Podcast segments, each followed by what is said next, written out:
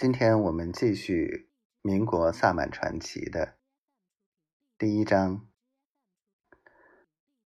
上次讲到了齐大法师来到了一个很奇怪的佛堂。这个佛堂呢，嗯，邪门的很。除了东边紧挨房梁的墙上有个小窗外，整个屋子。都没有一处透光的地方。齐木之微微冷笑了一声，盯着正对门被黄布盖着的神龛，从包里拿出一簇什么，点燃。只见齐木之拿着手中点着的那簇似香非香、似草非草的东西，在空中凭空画了个圈儿。低声喝了句：“开！”说时迟，那时快，那神龛下方突然窜出一物，似离弦之箭，直奔齐木之面门射来。电光火石间，齐木之手里变魔术似的出现一个银色的网子，不可思议的将飞来之物网了个结实。呵！这么打招呼可不好哦。说到这儿，齐木之提起网子，将那东西放在了眼前，端详个仔细来。只见齐大法师手中的银网中，分明是个活物，身形如鼠，尾似狐，面似狸。呵呵。你这个小家伙，就别折腾了。这可是我花大价钱专门做的翠银网哦。哦，你还未画横骨？好吧。你为何在此地？此地适合门道。官家如今境遇到底是什么隐情？通通尽和我说说，我听得懂。如果答得好。本法师自会给你些好处。齐木之竟对网中的活物似人一般问起话来。只见那网中之物挣扎了一会儿，听了齐木之的话，便不断冲着他吱吱嘎嘎的叫了起来。秦牧之。一边听着那家伙的笑声，一边点着头。听了一会儿，这似乎审犯人的齐大法师突然暗叫了一声“不好”，连忙将网子往包里一塞，推了门，窜了出去，头也不回的直奔老夫人的内室而去。这可把守在门口的小七吓了一跳。还没来得及打招呼，见齐大法师已快跑没影了，赶紧紧跟着追了上去。齐木之急匆匆奔至内院老夫人的床榻旁，大喝一声，命小七严守住门口，便伸出两指扶了下老夫人的印堂。顷刻间，一条黑线便在关老夫人的额头显现了出来。七大法师一刻也不敢耽误，摸出三支香，抬手间便点燃了。他将香气绕着老夫人全身熏了一圈，接着随手吸了香，并双手点住老夫人的双肩，低吼了一声。起！说完，他便似虚脱了一般，在床前席地而坐了。不一会儿，老夫人竟似梦醒般睁开了眼。齐木之见状，擦了擦头上的汗，心说：“还好，亏我反应快。”哪里知道，就在齐木之刚打算松一口气的当口，屋外却出了乱子。黄马褂穿身上，皇帝召我坐东床。我唤天兵十余万，扩清寰宇太平来。哎哎，你们拦我干嘛？我是玉皇大帝派来的，你们对我无礼，我派天兵天将扫灭你。马吉唐奥利索利口，科瓦利口西奇古里。外面一个女人的声音叫嚷着，伴随着下人们的阻喝声，引得齐木之忙赶到门旁。刚打算开门看个究竟，便听到了门外小七的叫喊声：“齐大法师，这大儿媳疯疯癫癫的要闯进去，你安心做法，门口交给我。”哎哎哎！哎呦喂！齐木之听到这儿，料想门口定然一阵混乱，也懒得解释。虽然他听出。那风儿媳吵吵嚷嚷的话里有些古怪，也只是微微的蹙了眉，心想还是先解决老夫人这边的事情再说吧。于是他只应了一声，便回过头向老夫人的床边望来。齐木之目光刚挪到老夫人床的方向，便一下子惊得手里的东西。都掉在了地上，着实吓了一跳。原来齐木之本打算趁着门口一干人帮自己护法，忙里偷闲的歇一会儿。毕竟刚才急匆匆的跑来，再加上紧接着做法施术救人，齐大法师也累坏了。怎料想。这躺在床上刚刚醒转的老夫人，这会儿在床边正襟危坐的打量着齐木之呢。这也太邪门了！齐木之心说：“按道理说，这些年见的稀奇事儿也不少了，但像这户人家由内而外的透着古怪的，齐木之。”还真的是头一遭遇见。只见那老夫人向齐木之招了招手，齐木之心领神会的走上前去，尽管心中还有些忐忑，但他在表情上仍然一副气定神闲的模样。毕竟一个年近六旬的老人家。还能把它吃了不成？齐木之被老夫人上上下下打量的不自在，干脆在一旁拿来个凳子，坐在老夫人对面，索性让她看个够。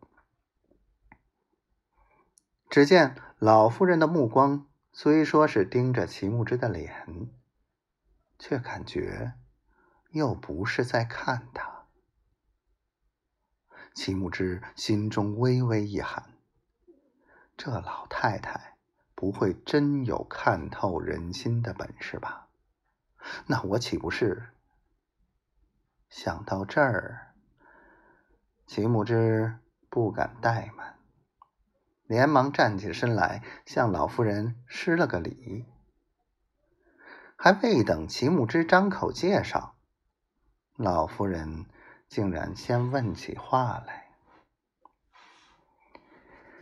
你是他们请来的法师吧？”那声音有些尖利，却不似是老夫人年迈初愈的情形。齐木之听到这儿，也恍然大悟，竟干脆大大咧咧的又坐下了。只见老夫人见他毫不吃惊的样子，只哼了一声，便微微一笑，接着说：“既然阁下抓了我的后背，料想也大概知道我是谁了吧？”齐木之闻言，便从随身包里拿出那个银网，将刚才在佛堂里抓的小家伙放了出来。只见那小黄皮子出获自由，便连忙跑到老夫人面前，吱吱的叫唤着，好像受了天大的委屈的样子。齐木之见状，更是对心中所猜想笃定之极，便也不言语。对面的老夫人一摆手。那小黄皮子便安安静静的待在他脚边。法师既然解了这巫咒之术，料想是五辈中人，且将那门外的女人放进来，我与法师将这个中缘由说了明白。听到这儿。秦牧之便换了小七，将那风儿媳放进屋来。齐大法师，你可不知道这疯女人有多厉害。她，哎，那小七见刚才还奄奄一息的老夫人，此刻正坐在床边，再见着风儿媳进的门来，就变得恭恭敬敬，不复疯癫。而齐木之满脸的严肃，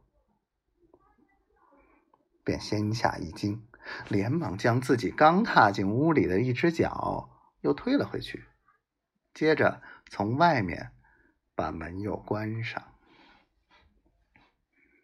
老夫人见状，对齐木之点了点头，说道：“我先前受了这家仙人的恩惠。”这家门动荡之时，自当保家安宅。但偏巧在修炼的紧要关头，便只用这一缕分魂，将这婆媳二人护住。接着，这老夫人将这家里遭逢大难后，那二爷如何趁他不备，请人用。巫咒之术害人等等，来龙去脉，和齐木之说了个清晰明白。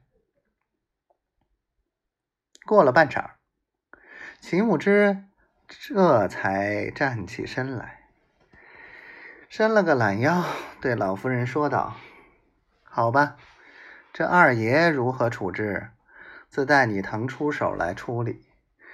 不过……”这个东西，我就先由我保管吧。说到这儿，齐木之晃了晃手中的黑色珠子，那正是从老夫人体内吸出黑色物质而封减而成。此刻，那团黑雾在水晶珠内像一条小蛇般游走。那老夫人看了珠子一眼。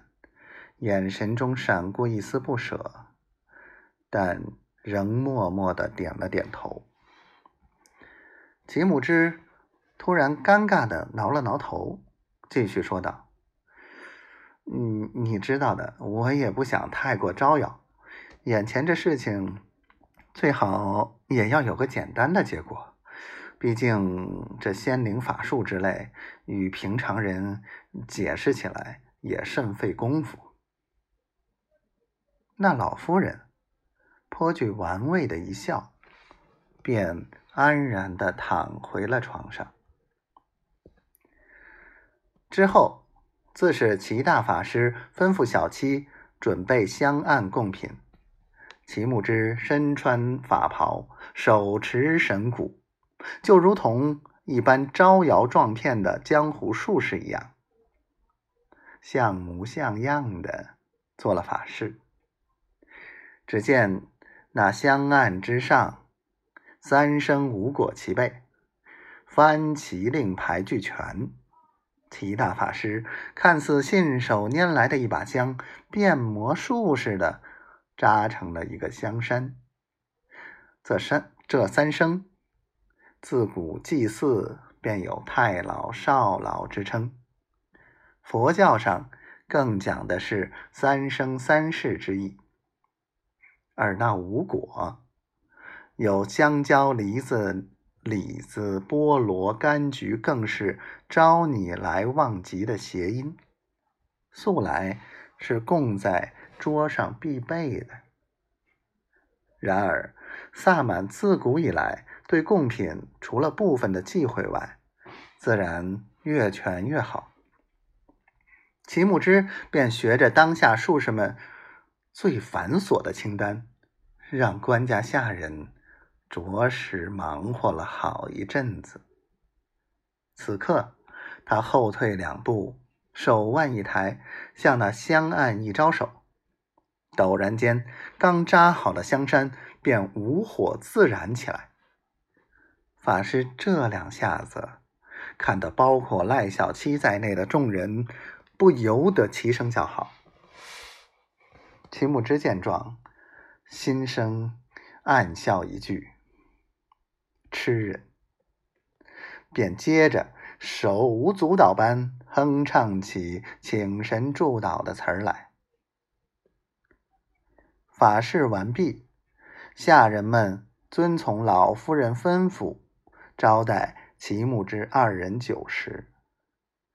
待这二人酒足饭饱的拿着赏钱，下人们更是毕恭毕敬的给送出了官家大门。赖小七一直疑惑，为何关二爷不见露面，更是对刚刚屋内瞥见的一幕大感困惑。但见秦牧之一直顾左右而言他。便心想着，早晚得问个明白。